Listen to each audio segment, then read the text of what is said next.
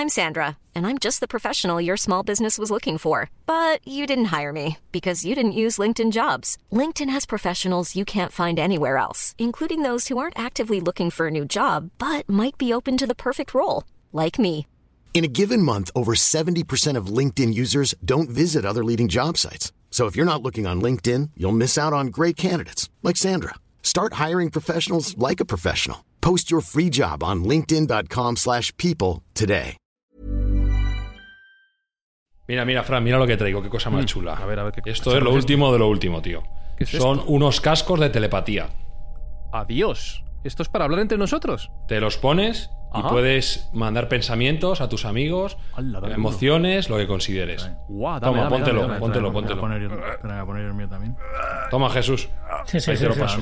Póntelo, pónselo, sí, sí, ya lo tengo, sí. Un poco. justo. Sí, justito. Menudo almendra tiene, Fran. Venga, yo os voy a mandar, os voy a mandar amor y empatía. A ver si lo recibís. Qué guay. Oh, qué maravilla. Yo veo colores. Ma- manda algo, Jesús, manda algo. Yo os voy a mandar un papiro egipcio. Ay, ¡Hala! ¡Qué Nos chulo! viene muy bien la sabiduría. ¡Qué guay! Ay, me asusto solo con pensar lo que está escrito ahí.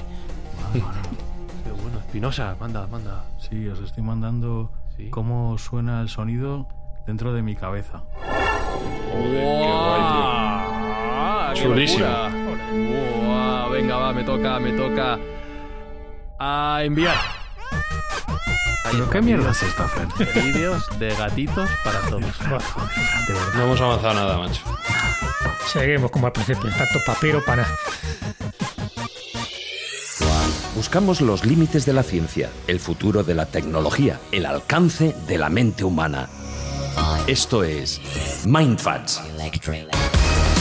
Bienvenidos a Mindfax, donde cada semana buscamos los límites de la ciencia, la tecnología y nos preguntamos desde cuándo y hasta cuándo los vídeos de gatitos van a seguir triunfando sobre todas las cosas. Jesús Callejo, ¿cómo andamos? Pero estoy dispuesto, fenomenal. ¿Qué tal Alberto Espinosa? Preparado, listo, ya. Sergio Cordero, el próximo casco, por favor, talla más grande. Puedo leer vuestras emociones. Os recordamos que Mindfax llega a vuestros oídos gracias al apoyo de quien lo hace posible mes tras mes. Sergio Cordero, en el mes de mayo se trata de... Nos va a ayudar al campo supermercados. Y recordad que cada mes Mindfax llega con una buena acción bajo el brazo. En este mes de mayo vamos a intentar ayudar en lo posible al Banco de Alimentos de Madrid. Y a través de este podcast, de esta comunicación casi mágica que hacemos desde nuestras casas hasta vuestros oídos, más allá del tiempo y la distancia, arrancamos este nuevo episodio de Mindfax en el que nos preguntamos cómo serán las comunicaciones del futuro. Hiring for your small business? If you're not looking for professionals on LinkedIn, you're looking in the wrong place. That's like looking for your car keys in a fish tank. LinkedIn helps you hire professionals you can't find anywhere else, even those who aren't actively searching for a new job but might be open to the perfect role. In a given month, over 70% of LinkedIn users don't even visit other leading job sites. So start looking in the right place. With LinkedIn, you can hire professionals like a professional. Post your free job on linkedin.com/people slash people today.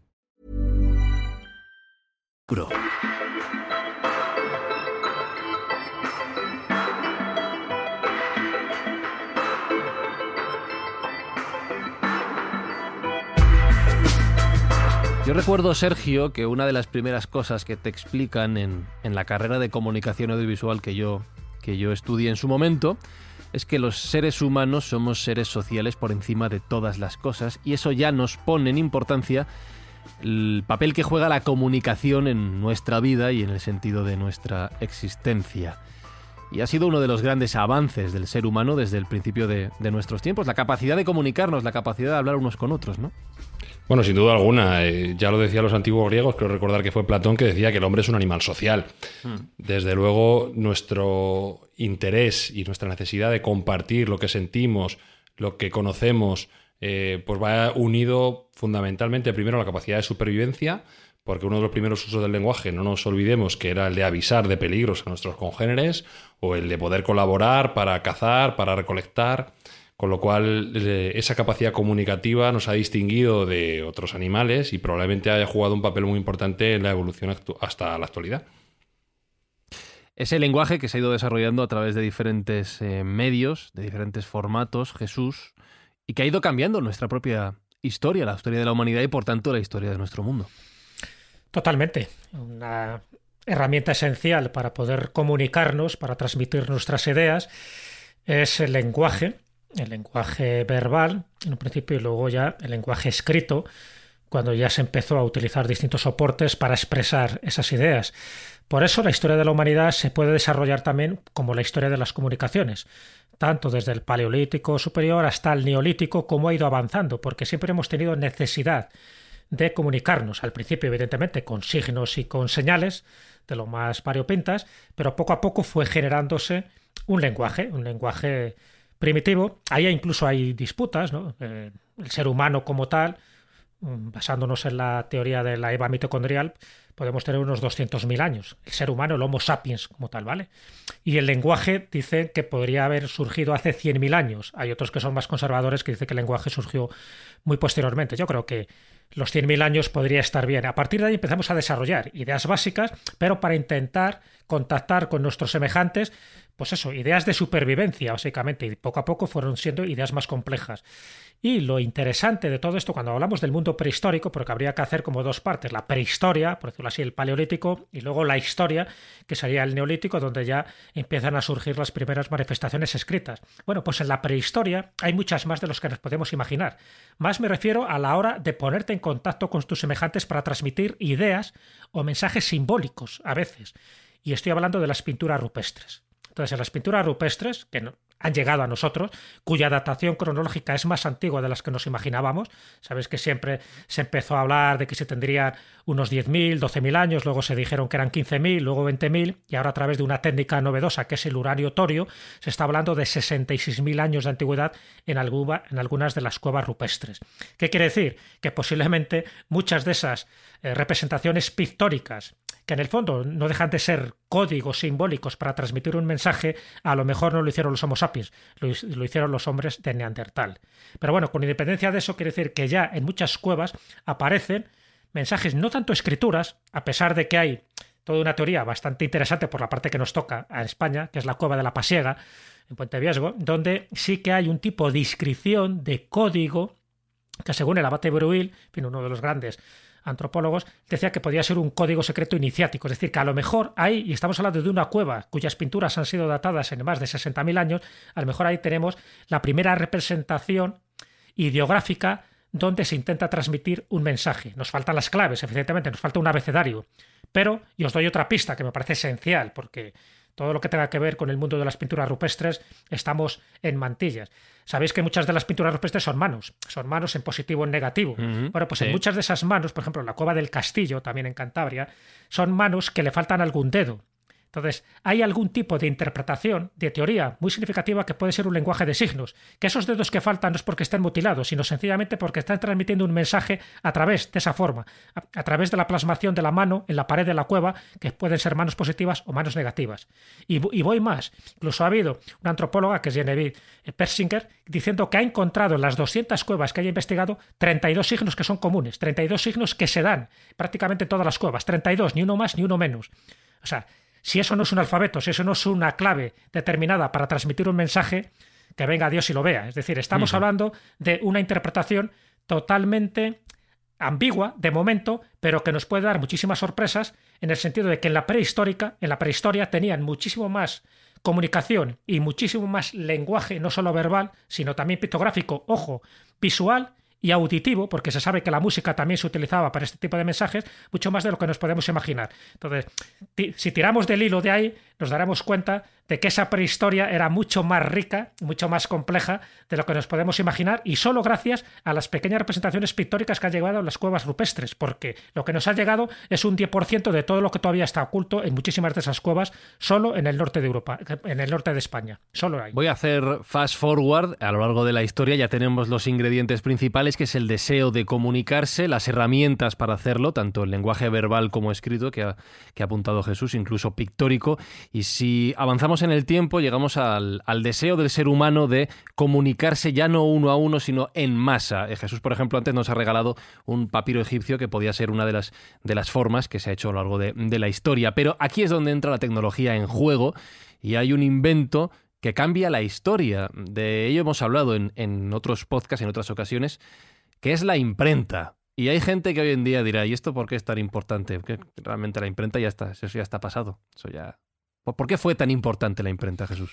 Bueno, antes de la imprenta hubo un elemento, una, una invención que fue clave, que es el papel. Mm. ¿De acuerdo? Claro. Pero antes del papel estaban los papiros, es decir, donde se escribía. Es decir, estamos hablando de soportes en los que tú transmites una serie de ideas antes de que llegue la imprenta. Y cuando eran papiros, eran pergaminos, es decir, el papiro. Estamos hablando de una materia orgánica, en este caso de, de una planta, y como sabéis, el pergamino tenía que ser la piel de un animal determinado, ¿no?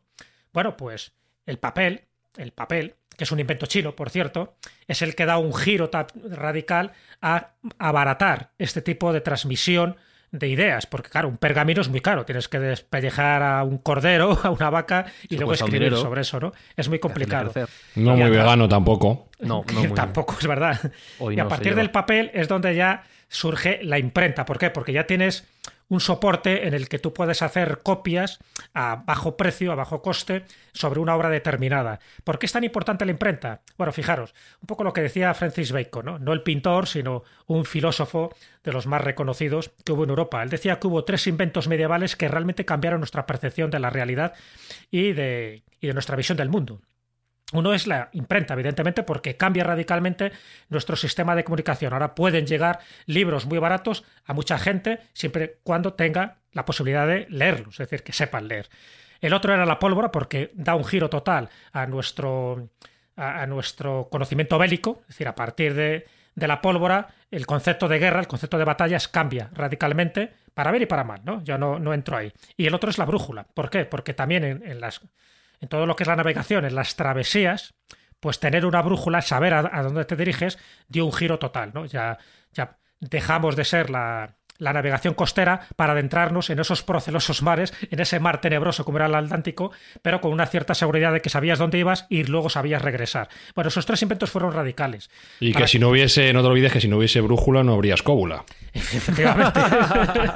Muy importante. Sergio. Así que la imprenta fue esencial. Para la primera imprenta, desde luego, es la de los chinos, me refiero a la imprenta de los tipos móviles, ¿vale? Los tipos fijos ya se estaba haciendo, ya se estaba haciendo la silografía, que también es de los chinos, ya había eh, libros, vamos a llamarlos libros, ¿no?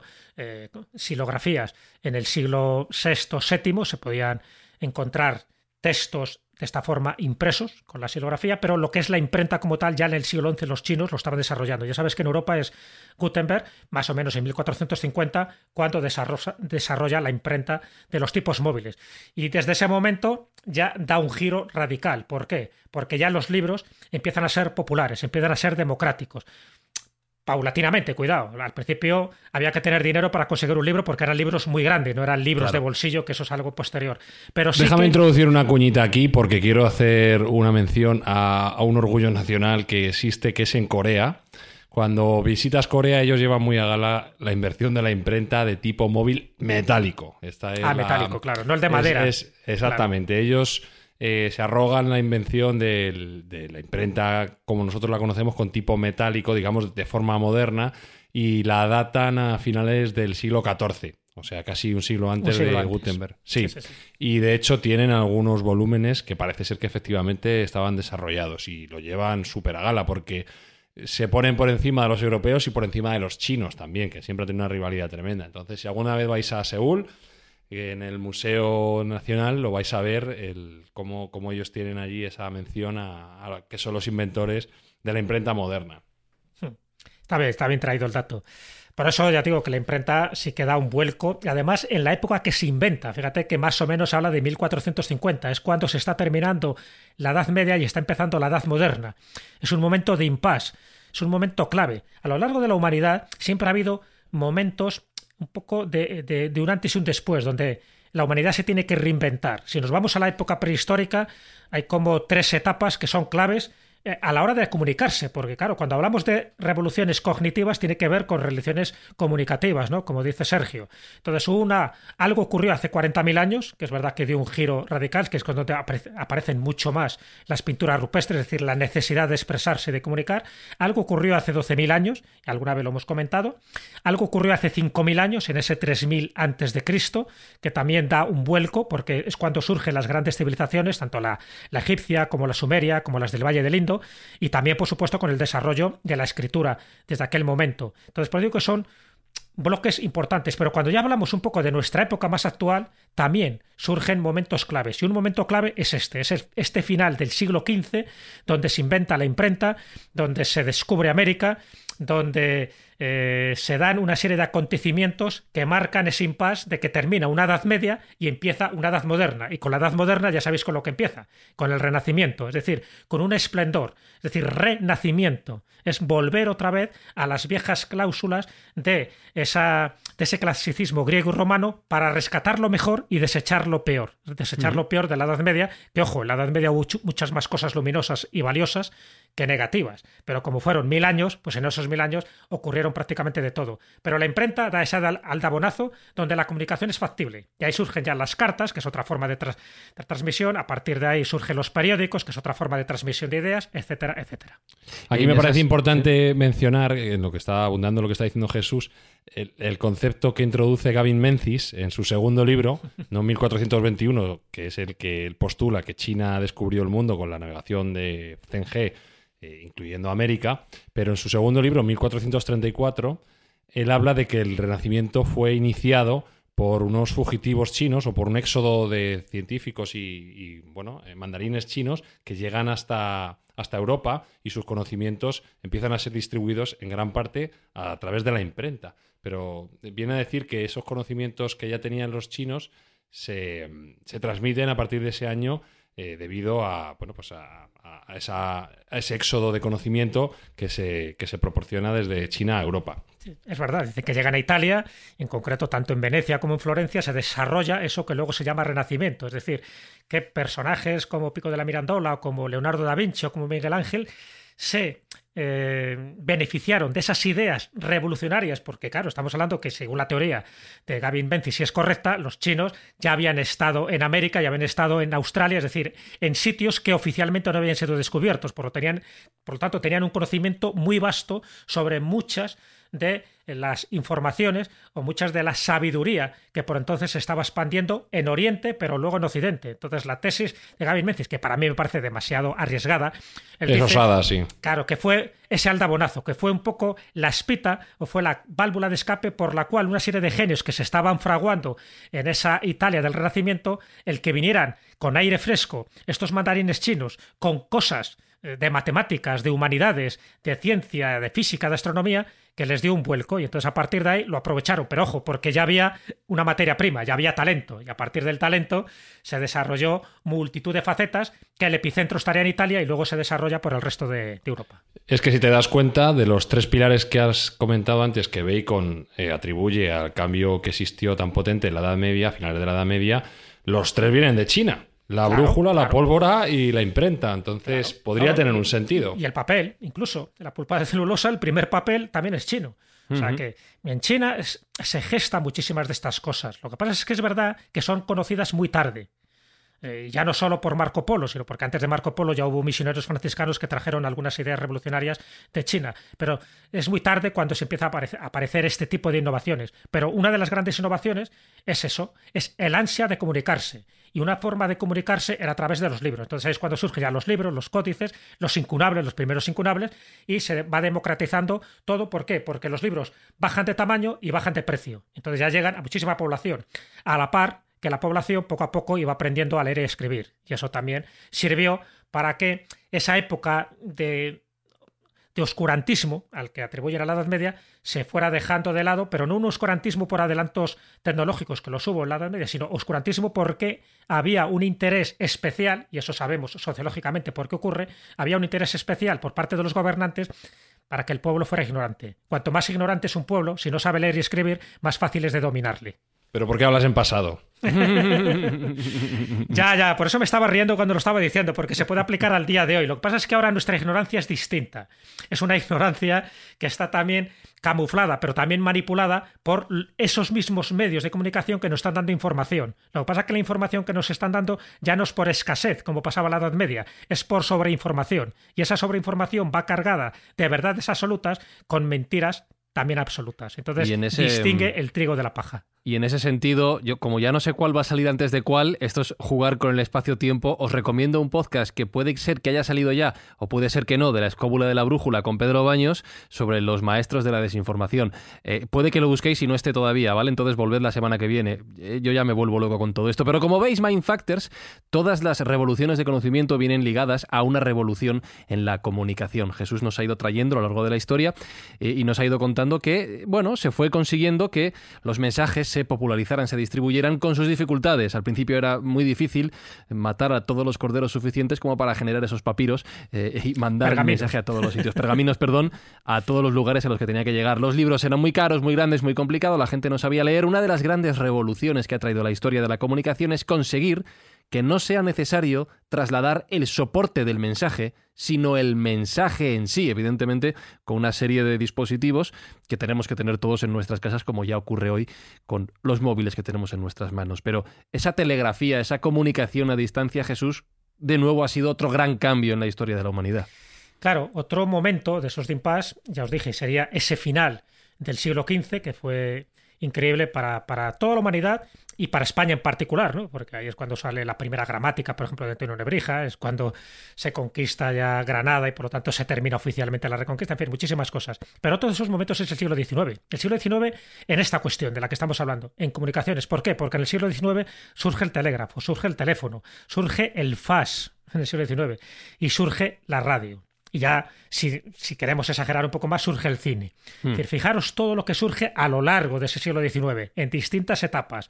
Pero claro, eso da un vuelco total a nuestra percepción de la realidad, de las comunicaciones y de interactuar con nuestros semejantes. Para bien y para mal, porque también surgen los libelos, ahí también surgen las fake news, ahí surgen muchísimas cosas, porque tienes esa forma de llegar a la gente. Pero el siglo XIX es clave. Y sobre todo, eh, los inventos más claros en esta historia de las telecomunicaciones es el telégrafo, es el teléfono y al final, al final de este siglo, sería la radio. Así es. Y toda esta historia, para que al final ESPI, hmm. con tanta gente trabajando, con tantos hmm. siglos y milenios de conocimiento acumulado, hoy en día estemos tú y yo aquí dedicándonos a grabar podcast de nuestras cosas. Fíjate. ¿Tú crees que el ser humano, ser humano va peor, eh? sin dudas? Qué desperdicio de, tanta sabiduría, de tanta gente. La cuesta abajo total.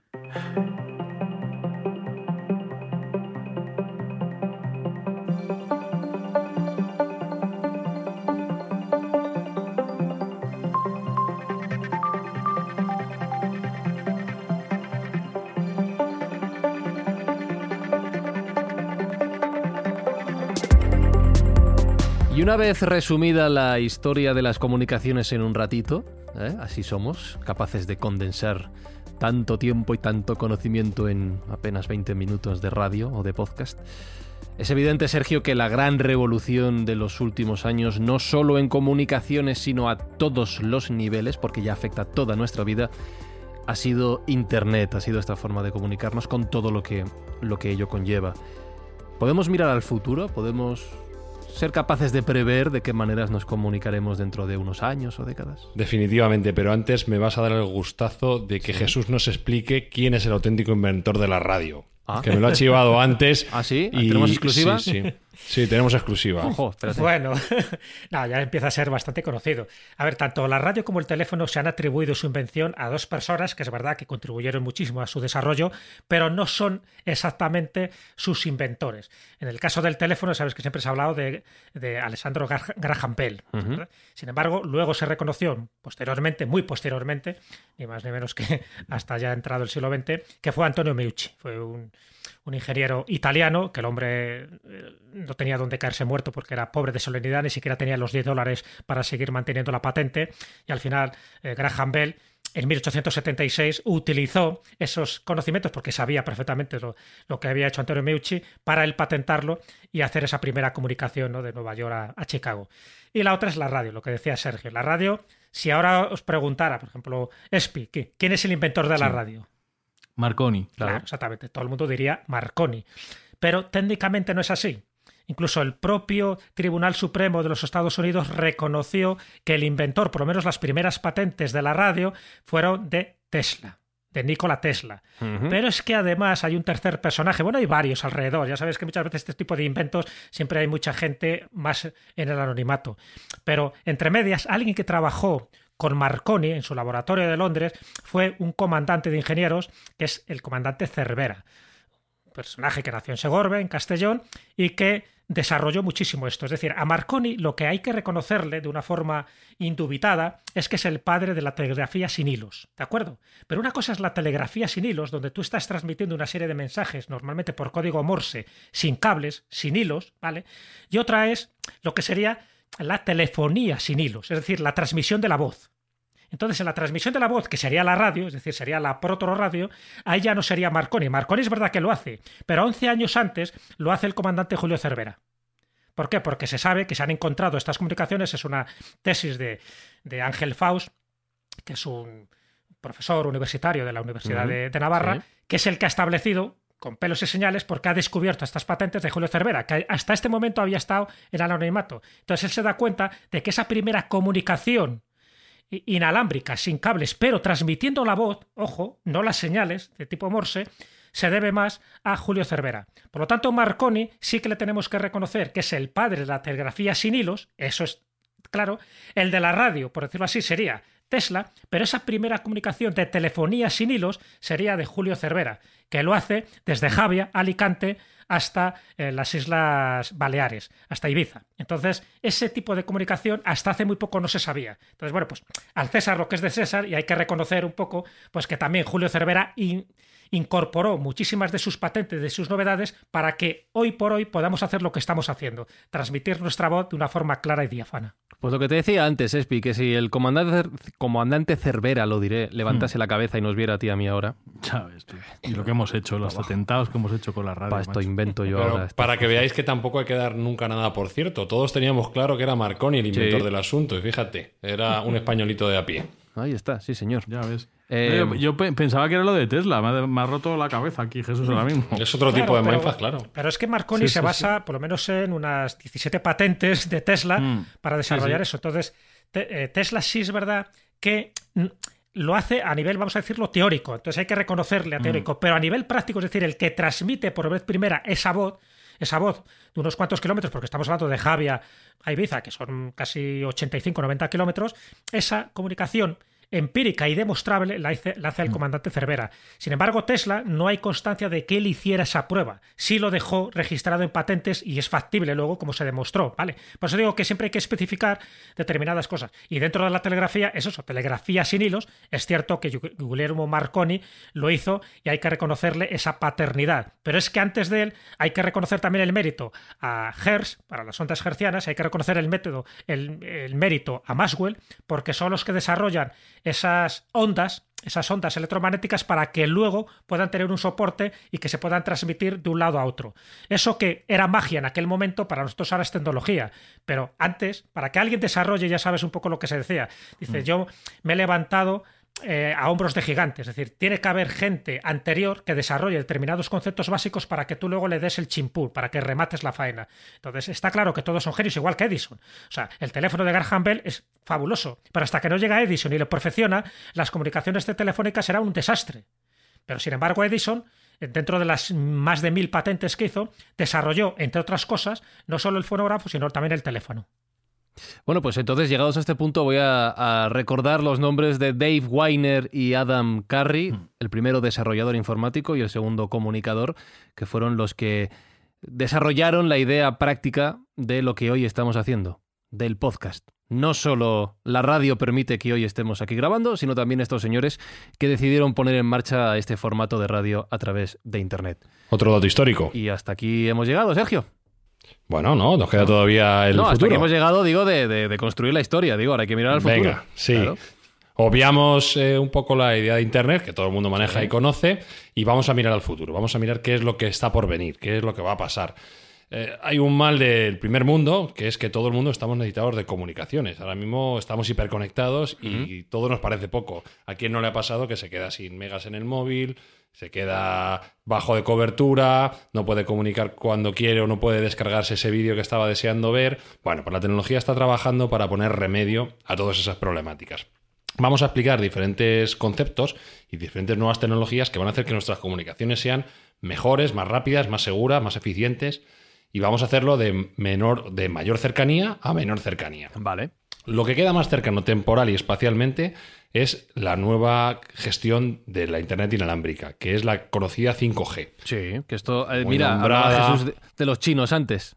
Anda que no Correcto. con eso. Mira, los chinos.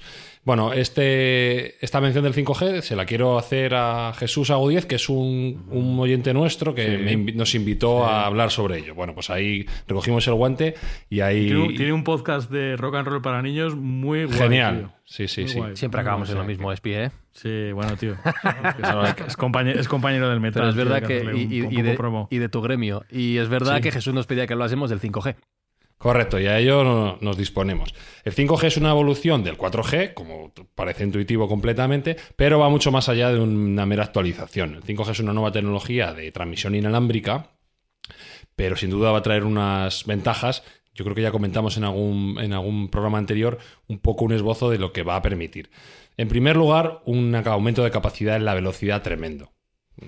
Si actualmente las conexiones 4G pueden llegar hasta gigabit, gigabit por segundo, el 5G se supone que va a llegar entre 15 y 20 gigabits. Estamos hablando de multiplicar la velocidad por 20.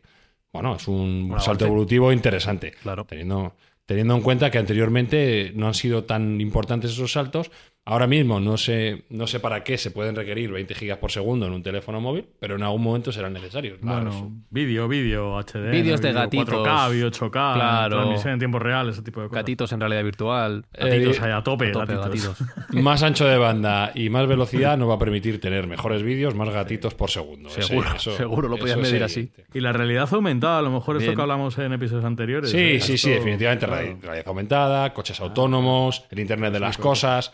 Va a haber muchos avances. La primera y más importante de las novedades que va a traer el 5G, que como bien sabéis ya se ofrece comercialmente, en, en España lo ofrece Vodafone, que como no nos paga un duro nadie, lo podemos mencionar. Ajá. Eh, y, y ya otros, otros desarrolladores, lo- otros operadores lo están desarrollando, ¿de acuerdo? Entonces, eh, la primera y más importante, como digo, la velocidad. La segunda, muy importante también, menor latencia. La latencia es el tiempo que transcurre entre que pedimos un- una información y nos llega, ¿de acuerdo? Entre Hasta que ahora. suena el disparo y sale el corredor. Buena, buena analogía. Bueno, pues la latencia de la 5G va a ser 10 veces menor que la que tiene la 4G. Y eso va a permitir hacer cosas en remoto de tiempo real mucho más, mucho más mm, eficientemente. Por ejemplo, una de las primeras que se me ocurre es operaciones a distancia. Con el 5G, un cirujano va a poder estar, y más ahora que hay que estar confinado, va a poder estar operando desde su casa en un hospital de Estados Unidos. Con lo cual, vamos a tener capacidad para que gente que no está espacialmente ubicada donde se requiere sea capaz de desarrollar su arte o su técnica. Y esto lo va a permitir también el 5G. Me parece un avance también muy importante. Y luego va a funcionar también para que la gente juegue mejor y más rápido al Fortnite. Que Eh, que es probablemente, necesario. que probablemente sea un. Exactamente, la humanidad esté reclamando mucho más eh, que, que baje el lag del Fortnite antes que las operaciones a corazón abierto. Entonces, no nos olvidemos. Y tercera y última eh, ventaja importantísima es que va a ampliar el número de dispositivos conectados en una sola antena, en una sola ubicación. Si a- ahora hay una limitación técnica, que no sé exactamente cuál es, pero cualquiera la puede percibir cuando va a un concierto, cuando va a una masificación, cuando va a un, a un templo moderno como es el Santiago Bernabéu, eh, y que, que quede claro de qué equipo soy. Sí, Eh, el bueno. Eh, entonces, bueno, pues eh, suele pasar que te quedas sin cobertura a veces, no hay cobertura para todo el mundo, se corta la comunicación, el- el- la, tra- la- la tasa de transferencia baja. Bueno, pues el 5G elimina de raíz todo ese tipo de problemas, ¿vale? Entonces, eh, estamos claros que es, un, es una- un avance tremendo y que ya está aquí, ya está con nosotros, es un- ya se está implementando, aunque ha habido un movimiento por así decirlo, ciudadano, que imagino que estará formado por terraplanistas y antivacunas, eh, que se han dedicado a quemar antenas de 5G, Sí, culpando al 5G de la aparición del COVID, Claro. del virus del COVID. exactamente. sí, tiene- Teoría, tiene una toda la lógica. Una teoría con mucho sentido. Yo lo veo Sí, muy- sí. muy. Entonces, bueno, eh, terraplanistas y antivacunas y anti-5G que nos escucháis, que, sois, que, sois- que sé que sois multitud en la, en la audiencia de Mindfight.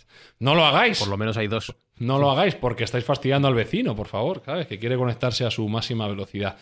Y no se olviden que el 5G lleva experimentándose alrededor de 4 o 5 años, con lo cual no parece muy razonable que ese aumento de la pandemia que estamos sufriendo sea relacionada con el 5G. De hecho, hay estudios que lo echan por tierra, pero bueno. Bueno, y aparte es- que la lógica te dice que una cosa no tiene nada que ver con la otra, más allá Sí, de, de todo me, eso. me da pena que estemos confinados porque tengo un invitado pendiente de que venga aquí a hablarnos de comunicaciones y, de, y de sanidad de las comunicaciones, de si es sano o no es sano tener un móvil pegado al cuerpo. Tiene una tesis doctoral acerca de ello y nos podría sacar de muchas dudas, pero ya le traeremos. Sí, sí, seguro. En todo caso, los estudios que manejamos descartan completamente cualquier relación de enfermedad con, con radiación de telefonía y, por supuesto, eh, nada que ver con, con el COVID. Entonces, mensaje de tranquilidad para todos nuestros oyentes. Pueden contratar su 5G sin temor a contagiarse ni, ni que aumente la no- lo nocivo que es el propio COVID. Ahí sí que te quiero hacer una pregunta, y esto ya es Mm. eh, un poco haciendo cábalas. Eh, has mencionado que el 5G lleva desarrollándose y estudiándose 4 o 5 años.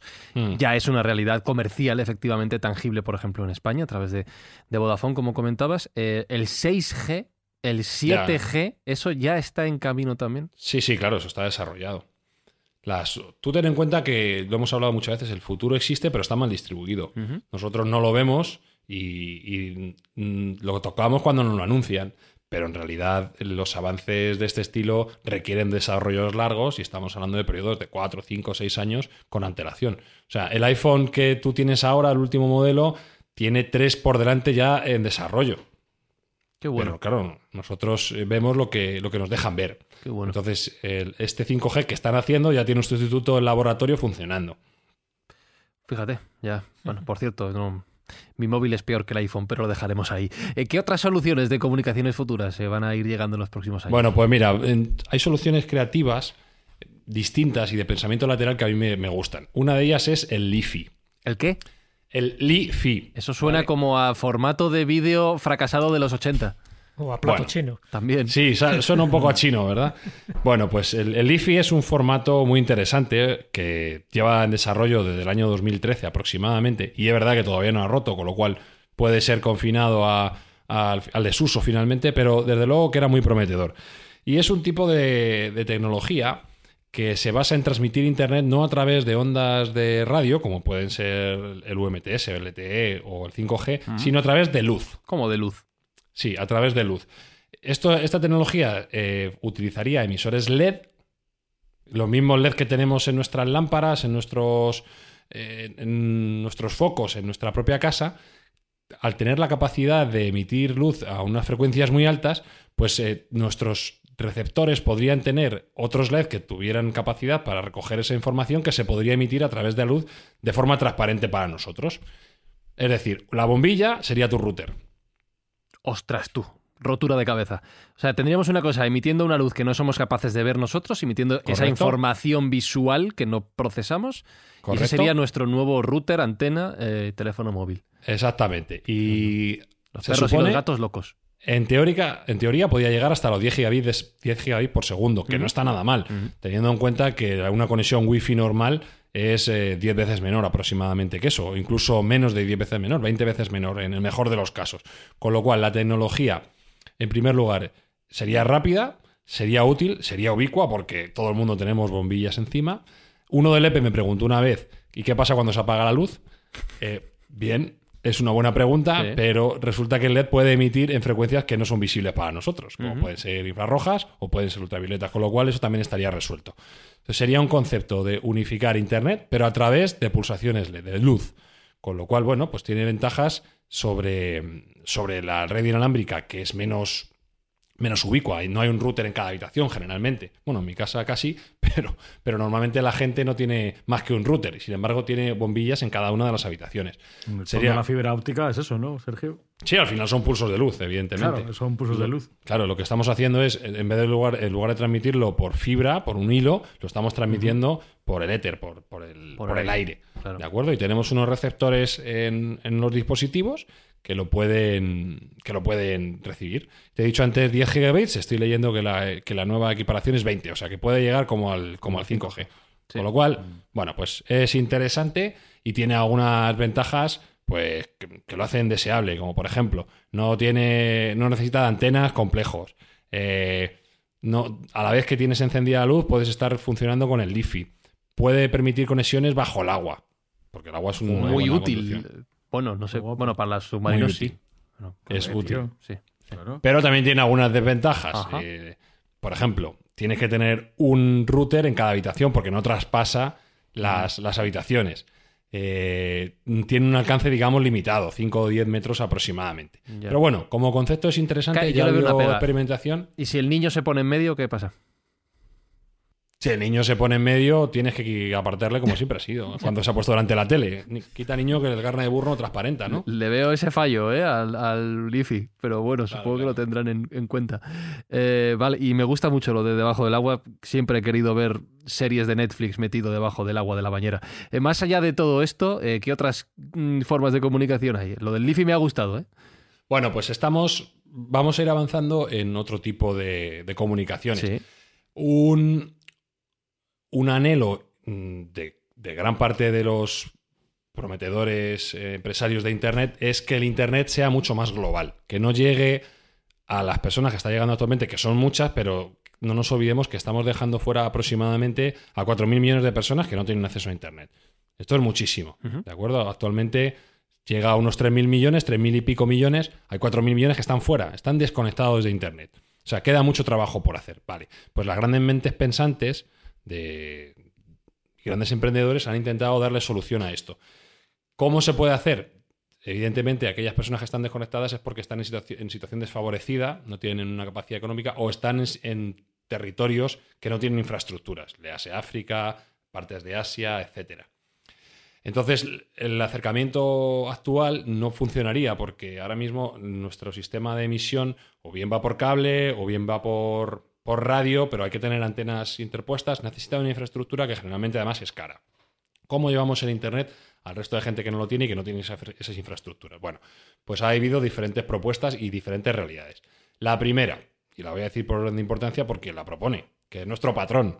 Hombre, Hacía mucho que no salía. hombre. Estamos en pie. Hacía, hacía mucho que no salía y el, el señor Musk tiene algo que decir. Oh. Bueno, pues eh, él tiene un proyecto que se llama Starlink, que es un spin-off de su empresa de lanzamiento de proyectiles, que todo el mundo sabe que es SpaceX, y que lo que consiste es en, en lanzar satélites a una órbita muy baja para poder cubrir todas aquellas zonas que actualmente no tienen conexión a Internet. Él eh, tiene un trasfondo que puede ser benévolo para la humanidad, pero también económico. Lo que él viene a decir es, mm, yo en algunos sitios voy a dar en Internet a aquella gente que no lo tenga a un precio muy muy bajo o incluso gratis, y en aquellos sitios donde ya hay Internet lo que voy a hacer es reducir el precio exponencialmente. Y lo que, para que os hagáis una idea del concepto que él quiere y hasta dónde quiere llegar, estaría hablando de unos 200 gigas al mes por menos de 10 dólares. Joder, cual- si tuviéramos esa tarifa hoy en día en nuestros móviles, mucha Claro, gente claro, sería feliz. Es, es una tarifa súper importante Mm. y, oye, pues eh, desde luego que, que tiene, tiene ventajas de cobertura, se supone que va a tener una cobertura mucho más amplia, no vas a tener zonas muertas. Bueno, el concepto es bueno. Y como digo, el concepto de Starlink es lanzar la cantidad de 12.000 satélites, ¡Hala! 12.000 satélites, Uno detrás de otro. a uno detrás de otro, de los cuales ya lleva, ya lleva lanzados, creo recordar, cerca de mil. O sea que ya el señor Musk está haciendo sus deberes y ha empezado ya a lanzar. Que como curiosidad os diré que eh, se han confundido en algunos casos los trenes de satélites con algunos ovnis. Y aquí creo que Jesús quería comentar Es algo. lo que te iba a decir, no, no, es que digo que hay cantidad de avistamientos ahora que se deben a estos satélites de, de. O sea que, cuidado, antes era, se debían a la Estación Espacial Internacional y ahora se deben a este tipo de satélites porque, claro, la gente sabe distinguir ya lo que es un meteorito, de que un cometa, de lo que es la Luna o de lo que puede ser Marte, pero este tipo de satélites no los tienen controlados y ha habido mucho avistamiento falso de, esto, de, ovnis, que no son ovnis, son objetos muy bien identificados. Deberían ponerles... Es que las imágenes son, las imágenes son muy graciosas, no sé si las Sí, porque es una fila india. Van todos en fila. Claro, en fila india. Yo, yo tengo una idea, en fila. deberían ponerles a todos una foto gigante de la cara de Elon Musk. De Elon. Y ya está. No, pero él ha dicho que, que como había causado muchísimo revuelo el tema, era por un tema de que brillaban demasiado, reflejaban mucho la luz y que lo iba, los iba a hacer más opacos para que esto no la gente no se volviera loca. Está en todo. Está en todo. Sí, parece ser que tiene una, tiene una reflectividad alta y le quieren, le quieren cambiar el color, por así decirlo, para que la gente. Porque también ha habido astrónomos y aficionados a la astronomía que se han quejado claro. de que aquello refleja mucho y tal. Entonces, bueno, como van a poner 12.000 de entrada, porque el plan B, el plan segundo, es llegar hasta 44.000. Madre mía. Entonces va a cubrir completamente una constelación de satélites toda la órbita baja de la Tierra, que es un concepto innovador porque las órbitas que se utilizaban normalmente para satélites eran mucho más elevadas. Él ha sido el primero por apostar en una zona de órbita baja que tiene, parece ser, un, o tenía una problemática para los satélites, y es que tenía más rozamiento y eso hacía que la vida útil de los satélites fuera mucho menor, pero el señor Musk lo ha resuelto y hace que sus satélites puedan trabajar en esa órbita tan baja sin ningún problema. Eso, de hecho, fue uno de los, uno de las causas para que le dieran ese permiso para poder desplegar 12.000 satélites, claro que, que, no es poco. Eso iba a preguntar, o sea, ¿cómo se legisla eso de la capa baja de la atmósfera? ¿Esto quién lo legisla? Que, hola, vengo a poner 44.000 satélites. Pues me aquí el formulario ¿qué, tengo que pedir? ¿A quién voy? ¿Quién lo controla? La, la, respuesta larga es un consorcio internacional que vela por la seguridad, la respuesta corta es Estados Unidos. Ah, vale. La NASA. Es el dueño ¿Vale? de todo. Y hacer un poco de abogado del diablo, porque estás hablando de estos satélites, miles de satélites que van a estar alrededor de nuestras cabezas, ¿no? alrededor del planeta. Has hablado de la tecnología 5G, pero se han hecho estudios a nivel psicológico sobre lo que puede influir ese tipo de radiaciones, que es verdad que vamos a estar muy bien comunicados, pero esas radiaciones en nuestra, en la mente humana, es decir, en, en el pensamiento a la hora de interactuar, el, el que nos pueda influir psicológicamente con distintos trastornos, porque está claro que vamos a tener una radiación que no la teníamos hace dos siglos, por ejemplo. Eso de alguna forma tiene que influir. ¿Se ha hecho algún estudio? Que se han hecho estudios, seguro, se han hecho múltiples estudios. Que el resultado real de los estudios sea el que nosotros nos dicen, eso es otra cosa, completamente distinto. Pero sí, se ha estudiado bastante y, bueno, evidentemente nunca sabremos cuál es la realidad. Pero es verdad que parece algo inocuo y insisto en que ah, me gustaría tener un programa exclusivo dedicado al impacto de la radiación electromagnética y de las comunicaciones en el cuerpo humano eh, porque creo que es un súper, súper interesante y bueno, por supuesto que no, no tenemos ni idea de la realidad. Eh. Nos dicen que sí, pero no sabemos. También os acordáis que antes las torres de alta tensión también decía que eran inocuas, que no pasaba nada y luego se demostró que aquellas casas que estaban cerca de una torre de alta tensión se generaban enfermedades como la leucemia. O sea, que decir que siempre te dicen que es inocuo, pero a la larga se van viendo los resultados. Entonces, en este caso es que tendemos a una excesiva radiación que digo que es buena para este tipo de comunicaciones, pero puede ser mala porque el ser humano, en el fondo, somos pilas energéticas que de una forma u otra nos puede afectar manifestando distintas enfermedades psicosomáticas. Entonces sí sería bueno mejor hacer algún programa de esos porque seguro que muchos oyentes están preguntando esto que yo mm. te estoy preguntando a ti. Definitivamente. Cojo el guante y lo haremos así. Por acabar con SpaceX. Sí. Eh, el concepto es bueno, una constelación de satélites que va a dar internet sin zonas muertas a toda la humanidad a un precio muy barato, pero es que además ya nace con ya nace con clientes. Porque toda la red de coches Tesla van a ir vinculadas a sus satélites Starlink. Bueno, esto nace con clientes, esto es Elon vendiéndoselo a Elon. Ah, claro, pero ya tiene, ya tiene, ya tiene los clientes funcionando. No necesita hacer, no necesita hacer publicidad. Directamente sus coches se van a conectar bajo una cuota mensual que ya está empezando a cobrarse de 9,95, creo recordar, eh, dólares al mes por conexión ilimitada, que bueno, tampoco es una barbaridad. Tampoco es una barbaridad. Bueno, pues eh, ya empieza con ese millón de coches que puede tener en circulación en el momento que, esto esté funcionando. 10 millones de dólares al mes no está mal para ir arrancando. Más esos 4.000 millones de personas que probablemente, conociendo a Elon Musk, eh, quizá la cuota para esas personas sea tan baja como un dólar al mes. Es verdad que a lo mejor no para tanta velocidad, pero bueno, al final no necesita alguien en Zambia o en cualquier sitio que esté desconectado, no necesita tampoco 20 o 30 gigas por segundo, sino bueno, con una conexión básica, mejor que lo que tenía antes, eso puede dar un desarrollo importante también a la humanidad. Y no nos olvidemos que estamos sumando 4.000 millones de mentes pensantes que aumentan eh, la capacidad que tenemos como raza de progresar, de avanzar, de dar nuevas ideas y también 4.000 millones de nuevos clientes que pueden comprar en Amazon y coches Tesla. Eso siempre, siempre interesa. Pero una vez más, aparte de que Elon Musk siempre está para ayudarnos a progresar, eso es algo que en Mindfax sabéis que llevamos con orgullo, el futuro de nuevo, Sergio, pasa por el espacio. Bueno, sí, te voy a dar una, la contrarréplica de, digamos, los por decir así, iba a decir los enemigos, pero no son exactamente los enemigos. Serían los contrarios a Elon Musk, que en este caso son los dueños de Google. Gente que no tiene ellos, idea. Ellos Google, eso no son nadie, hombre. Ellos también, tienen su, ellos también tienen su proyecto para llevar Internet a todas las capas de la Tierra que ahora mismo no la tienen de un modo eficiente y barato. Y estos han tenido una idea que es ciertamente interesante, que es el, lo que se llama el proyecto Loon. El proyecto Loon eh, es un proyecto en el cual se pretende dar Internet de forma generalizada mandando globos a la estratosfera. ¿Vale? Entonces globos? se mandan globos aerostáticos. Globos aerostáticos a la estratosfera con unos paneles. Vaya mierda. Con unos, ya ves. sí, pero claro, es que si no tienes, si tú no tienes cohetes para mandar 40.000 satélites, satélites, qué mierda. Son más baratos los globos, claro, ¿eh? Claro, claro. Si tú no tienes, si no tienes los cohetes, mandas el globo. Los globos se pinchan. Globos, claro. Pues eh, ya han probado a mandar globos en la zona de Nueva Zelanda, que por cierto, también se han avistado como ovnis en muchos casos. Hay muchísimos casos que la gente dice que son ovnis, y son globos del proyecto Loon. Eh.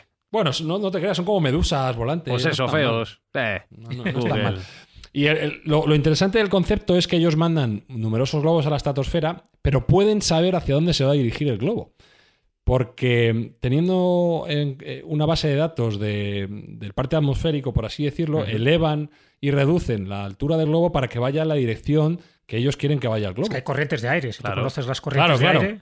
Pues Pero conoces las, corrientes y, efectivamente, en, virtud de las corrientes de aire, ellos van dirigiendo hacia arriba o hacia abajo el globo para que se vaya dirigiendo y no se vaya a la deriva. Entonces el concepto es también muy interesante. Es mucho más económico que realizar satélites, que tiene un coste, se me olvidó decirlo antes, el proyecto de Elon Musk, 10.000 millones de dólares. ¿Qué es eso para Elon Musk? Yo hay mañana que no lo gano, hay mañana que no lo gano, y, sin embargo el proyecto Loon de globos de Google es muchísimo más barato, con lo cual a lo mejor puede ser mucho más eficiente. Y ya se está probando y, está funcionando en, Nueva Zelanda y en determinadas zonas de África con gran éxito. Consiste en, como digo, un globo aerostático que tiene un panel solar gigante, que es lo que da potencia al emisor de radio, que además utiliza radio 4G y, no quería hacer ninguna, publicidad de, emisora, pero utilizan estas radios que, que emiten en 4G, que es la emisión normal de los teléfonos, con lo cual tampoco es con cualquier tipo de teléfono móvil, es compatible con, con esta tecnología.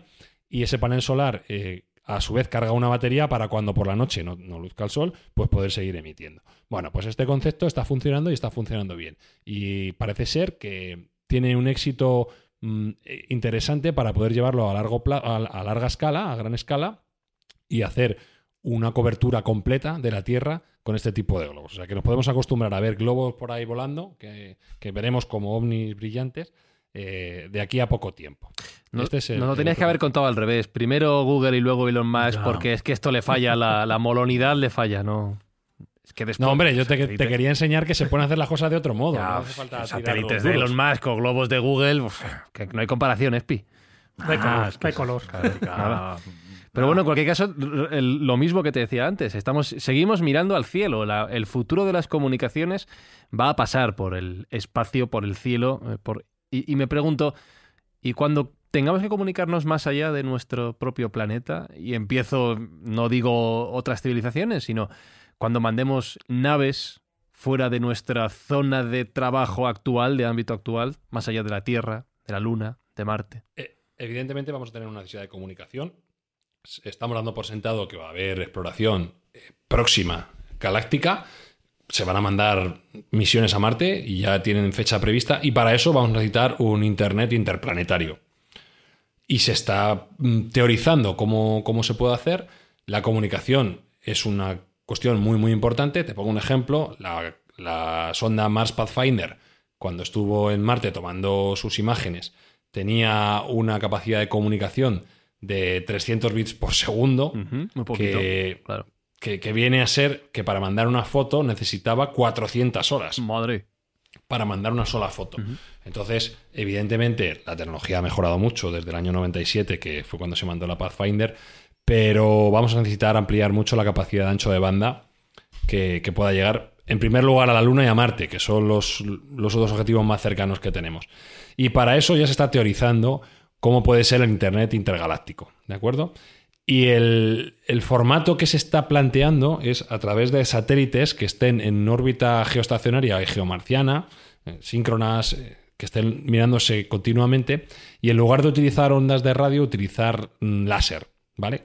Tendría las dos versiones. Tendría ondas de radio cuando no haya visibilidad directa, láser cuando sí la haya, teniendo en cuenta que el láser es mucho más eficiente y mucho más rápido. De tal modo que se podría conseguir lo que hemos visto en muchas películas de ciencia ficción, esta comunicación eh, videollamada en tiempo real Marte-la Tierra, que a día de hoy es absolutamente imposible, solo por la distancia, que no olvidemos es tremenda entre los dos planetas, y que si tuviéramos que utilizar la tecnología actual, pues tendría un lag que haría imposible hacer cualquier comunicación bidireccional, pero con este tipo de conceptos de satélites enfrentados que se van a comunicar bien por radio cuando no se vean directamente por, por las rotaciones de los planetas y por un poco cómo, cómo orbitan cada uno de ellos, bien por láser, que se, se pretende que sea el mayor de los tiempos, pues va a hacer que la conexión sea mucho más rápida.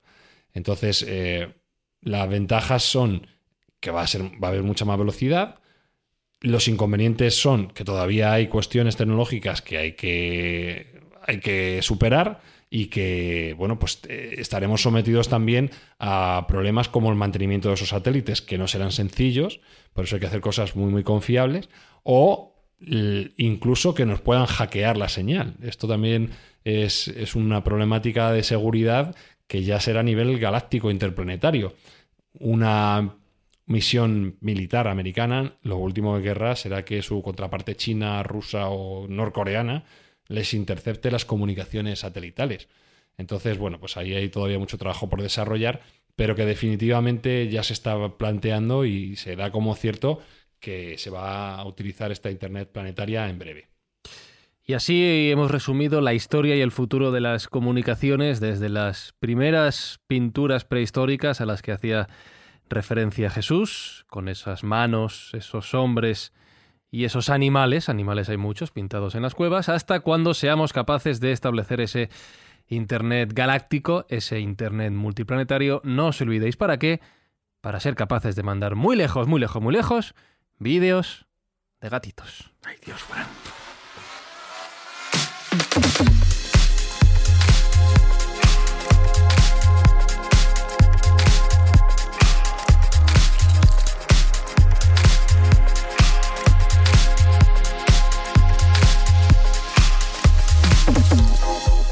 No me digas ay Dios, Fran, Espi, porque es así. O sea, antes pintábamos leones en las cuevas y ahora gatitos por todos lados. Precioso que en 55 minutos hemos resumido las que formas hay- de comunicación de la historia de la humanidad, desde las pinturas rupestres hasta el internet multiplanetario Todo. y tú los vídeos de Pero gatitos. ¿por qué Fran, hay tío. más, qué hay Es más que, consustancial al ser humano que eso?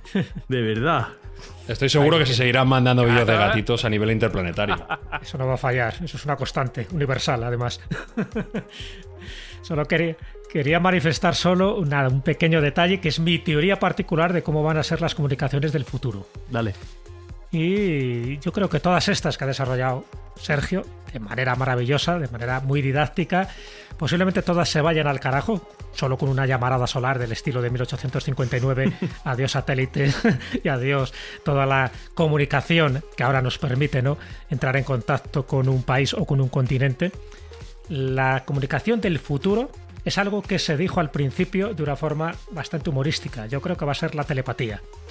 ¿Por qué lo creo? Porque la telepatía, que es esa percepción extrasensorial, ya se ha demostrado en distintos lugares que funciona. Y además no está sujeta a cables, no está sujeta al 5G, no está sujeta a espionaje, porque es una telepatía y una comunicación que va más allá y más rápida que la velocidad de la luz, y además de mente a mente. ¿Por qué digo que es, el futuro? Está claro, antes de que nos autodestruyamos todos como humanidad. Si seguimos desarrollando nuestra evolución, llegaremos a la telepatía. En ciertas tribus, por ejemplo, como en el Amazonas, ¿no? los Mayoruba o aborígenes, por ejemplo, en África, se ha demostrado que tienen esa telepatía donde transmiten ideas no verbales y de una forma mucho más directa y además mucho más práctica. Se ha hecho en laboratorios, en el laboratorio de Ryan, eh, incluso una novela de un premio Pulitzer que era Arthur Sinclair, demuestra que su mujer tenía la telepatía para que se pudieran transmitir ciertas ideas. Es decir, si lo sabemos hacer bien, el futuro de las comunicaciones, y no es ciencia ficción, y no es ninguna butat, yo creo que va a ser la telepatía. Pero es cierto que para entonces tendremos que tener un desarrollo no tanto tecnológico, sino mental, lo suficiente como para que la comunidad tenga una sintonía mucho mayor que las propias ondas de 5G. Es que eso da para programa, ¿eh? Da para programa, pues digo que lo dejo ahí caer, lo dejo solo caer. Pues sí, señores, iba a decir Jesús Callejo, que gracias una semana más y que da para programa, efectivamente. como tantos y tantos, hay muchos spin-off de cada uno de los temas que estamos desarrollando. Pero bueno, como decía, yo creo que en una hora resumir la historia de las telecomunicaciones desde lo más primitivo hasta lo más novedoso, lo más puntero, yo creo que tiene mérito. Y es que Alberto Espinosa, a eso hemos venido a Mindfacts, a resumir el conocimiento humano en un recinto intentarlo, intentarlo con estos gigantes que son estos dos tíos. sí, señor, brutal, brutal.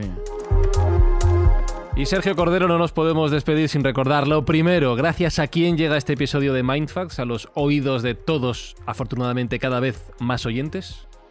Sí, queremos agradecer a Supermercados al Campo, que nos está ayudando a hacer esta buena labor que Fran nos va a explicar ahora. Sí, señor, que este mes es intentar ayudar al Banco de Alimentos de Madrid a echar una mano a quien lo está necesitando y por supuesto, como siempre recordamos que en esta situación y en cualquier otra echéis una mano a quien podáis en vuestras cercanías. Un abrazo, Sergio. Un abrazo y quería recordar simplemente que, bueno, si les ha gustado a los oyentes este podcast, que por favor lo digan y lo mencionen y si no les ha gustado, que también lo digan En aquí en el gran cuaderno de podcasting. Eso es, eh, arroba mindfax-bajo en Twitter y en Apple Podcast, en Evox, allá donde queráis nos tenéis. Un abrazo, besos, recuerdos de Fran y Zuzquiza y por supuesto, aunque a Espi no le guste, vídeos de gatitos para todos. No por Dios, no por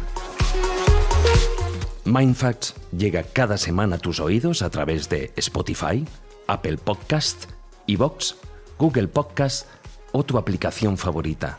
Búscanos en redes sociales. Somos Mindfacts.